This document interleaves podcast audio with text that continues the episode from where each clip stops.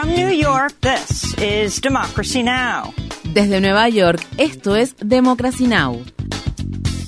Democracy Now! es un noticiero internacional de radio y televisión que se transmite desde Estados Unidos a través de Internet en democracynow.org. Welcome to Democracy Now!, democracynow.org. Bienvenidos a Democracy Now! en español democracynow.org barra es. El informativo de Guerra y Paz con Amy Goodman.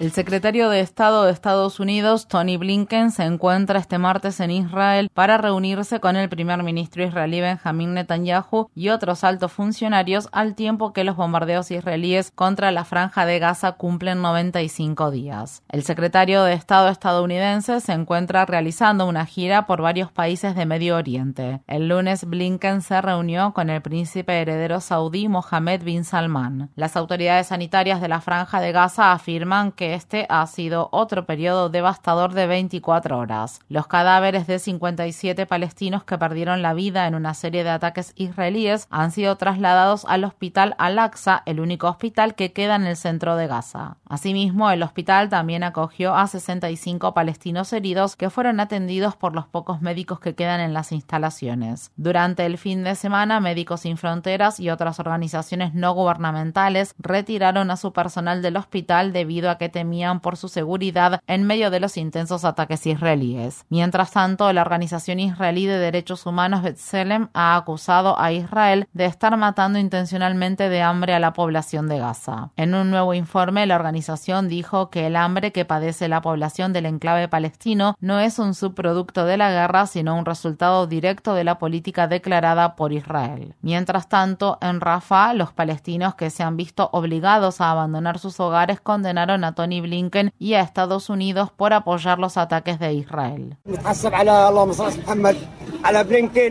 Hacemos a Estados Unidos y Blinken responsables por ayudar a Israel a matar niños y niñas y proporcionar armamento. Así que si viene o no Blinken, él nunca cambiará nada. Lo mantendremos firmes y la victoria será para nosotros. Les mostraremos a Estados Unidos e Israel algo que ellos nunca antes han visto. Israel también ha llevado a cabo una serie de incursiones militares en los territorios ocupados de Cisjordania. El lunes, las Fuerzas Armadas israelíes mataron a disparos a tres hombres palestinos en la ciudad de Tulkarem. Imágenes de video muestran a un vehículo militar israelí atropellando a uno de los hombres que fueron alcanzados por los disparos. Más de 340 palestinos han muerto a manos de las Fuerzas Armadas y colonos israelíes en Cisjordania desde que la organización Hamas llevó a cabo sus ataques contra Israel el pasado 7 de octubre. El periódico israelí Haaretz está informando que 70 legisladores del Parlamento israelí han firmado una petición para expulsar al legislador Ofer Kasif del órgano legislativo después de que éste firmara una petición para respaldar la demanda por genocidio que Sudáfrica presentó contra Israel ante la Corte Internacional de Justicia. Por su parte, Kasif, que es judío, condenó la petición de y señaló que no se ha tomado ninguna medida contra los legisladores que han pedido la destrucción total de la franja de Gaza o han respaldado la expulsión de todos los palestinos de dicho territorio. En la mañana de este martes, el presidente israelí Isaac Herzog se reunió con Tony Blinken y condenó la demanda por genocidio que presentó Sudáfrica. On Thursday, a proceeding will start in the International Court of Justice in The Hague, El jueves se dará inicio a un proceso judicial en la Corte Internacional de Justicia, en la ciudad de La Haya, donde Sudáfrica ha presentado una demanda judicial contra Israel por supuestamente genocidio. No hay nada más atroz y absurdo que esta demanda. Estamos haciendo todo lo posible y bajo circunstancias extremadamente complicadas para asegurarnos de que no haya consecuencias imprevistas ni bajas civiles en el territorio.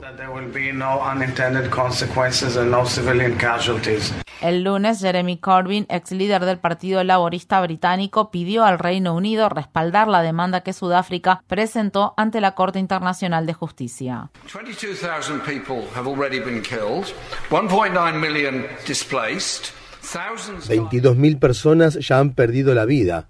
1,9 millones se han visto obligadas a abandonar sus hogares. Miles han muerto entre los escombros. Miles de niños y niñas han muerto por falta de atención médica y alimentos. Hay personas que actualmente se están muriendo de inanición, sed y hambre en la franja de Gaza.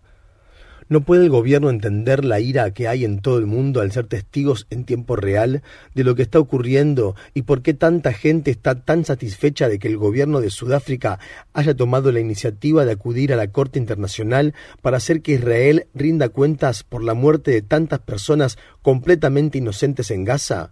¿No puede el gobierno entender eso y al menos apoyar el proceso judicial sudafricano?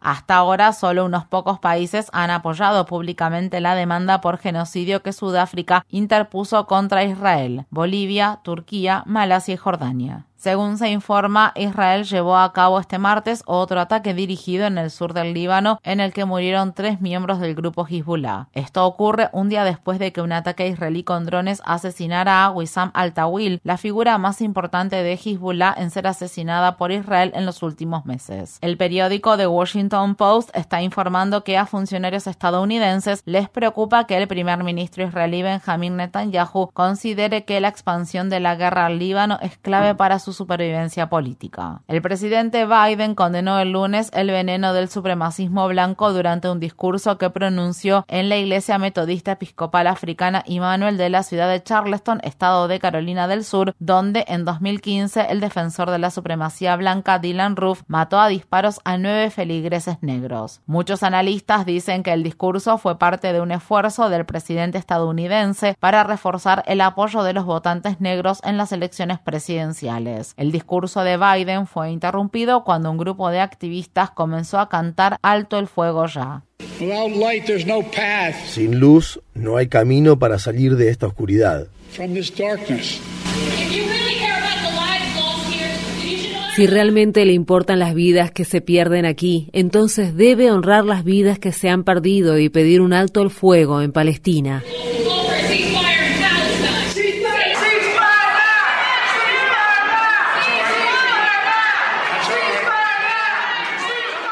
Una vez que los manifestantes que pedían un alto el fuego en la franja de Gaza fueron retirados de la iglesia, los partidarios de Biden empezaron a cantar cuatro años más. El presidente Biden luego se refirió a la protesta.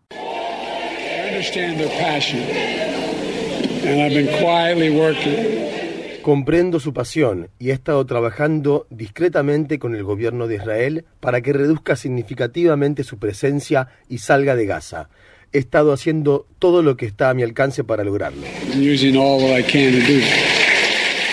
En Nueva York, al menos 325 manifestantes que se encontraban bloqueando las entradas a tres puentes principales y a un túnel del distrito de Manhattan para pedir un alto el fuego en la franja de Gaza fueron arrestados el lunes por la mañana.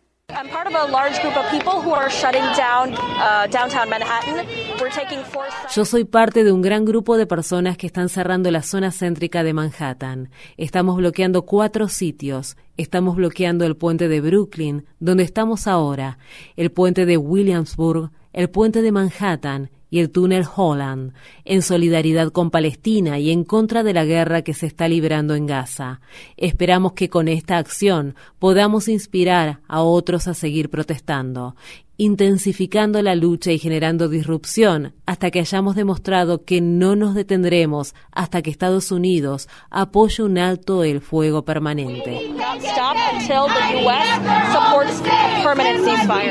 Entre las organizaciones que participaban de la protesta se encontraban Voz Judía por la Paz, Movimiento de la Juventud Palestina y Socialistas Democráticos de Estados Unidos. Los vuelos de aviones Boeing 737 MAX 9 siguen cancelados después de que un tapón en la puerta del fuselaje del tamaño de un refrigerador se desprendiera el viernes de un avión de la aerolínea Alaska Airlines cerca de la ciudad de Portland, estado de Oregon. Funcionarios de Alaska Airlines y United Airlines dicen que han encontrado pernos sueltos y otros problemas en algunos de los aviones que se encuentran en tierra. Mientras tanto, el medio digital de Lever está informando que los empleados de una compañía subcontratista de Boeing habían recibido la orden de falsificar los registros después de que los equipos de inspección descubrieran una cantidad excesiva de defectos en las piezas que se fabricaban para Boeing. Según se informa, la compañía Spirit Aerosystem fabricó la puerta que se desprendió en el vuelo de Alaska Alaska Airlines.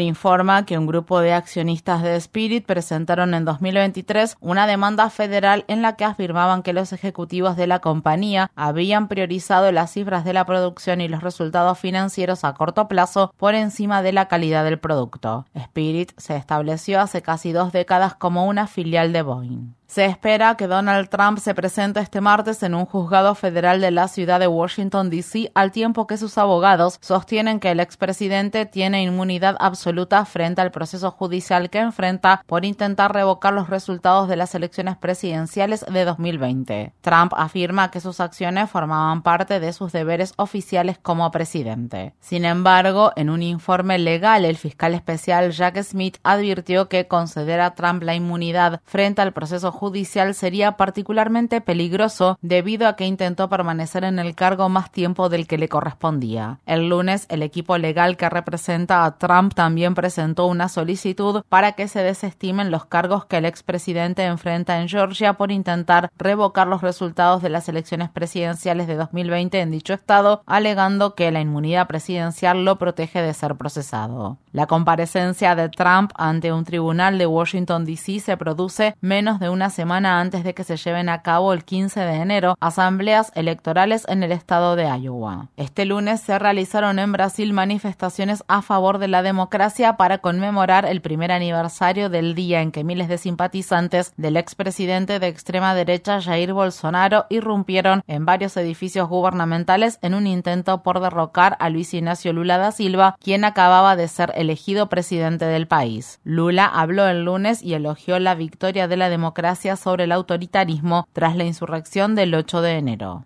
Si tentativa de golpe fuese bien sucedida, si el intento de golpe de Estado hubiera sido exitoso, se habrían robado y destruido mucho más que vidrios, muebles, obras de arte y objetos históricos. Se habrían robado la voluntad soberana del pueblo brasileño, expresada en las urnas, y habrían destruido la democracia. sido robada y la democracia tería sido destruida. Científicos de la Unión Europea han confirmado que 2023 fue el año más caluroso registrado hasta la fecha y probablemente el más caluroso de los últimos 100.000 años. En 2023, en los meses de junio a diciembre, se batieron récords mensuales de calor. El director del Servicio de Cambio Climático de Copernicus de la Unión Europea dijo, este ha sido un año muy excepcional desde el punto de vista climático en una liga propia, incluso si se compara con otros años que han sido muy cálidos. En Bangladesh, más de 7.000 refugiados rojiñas se han quedado sin hogar después de que un incendio destruyera unos 800 albergues en el campamento de refugiados de Cox's Bazar, donde viven casi un millón de refugiados rojiñas que huyeron de Birmania. En la ciudad de Tacoma, en el estado de Washington, decenas de solicitantes de asilo de la India que se encuentran encarcelados en el centro de detención del noroeste llevan casi una semana haciendo huelga de hambre para exigir su liberación y un proceso proceso migratorio justo. Las personas en huelga de hambre están condenando su detención indefinida y otras condiciones peligrosas que deben enfrentar en el centro de detención. Muchos de los solicitantes de asilo dijeron a la organización en defensa de los derechos de los inmigrantes La Resistencia que los funcionarios del Servicio de Inmigración y Control de Aduanas los habían amenazado con alimentarlos a la fuerza si no ponían fin a la acción de protesta pacífica. El centro de detención es administrado por la compañía penitenciaria privada Geo Group y recientemente ha sido testigo de varias huelgas de hambre, la más reciente de las cuales duró más de 50 días. Infórmate bien. Visita nuestra página web democracynow.org/es. Síguenos por las redes sociales de Facebook, Twitter, YouTube y SoundCloud por Democracy Now! es.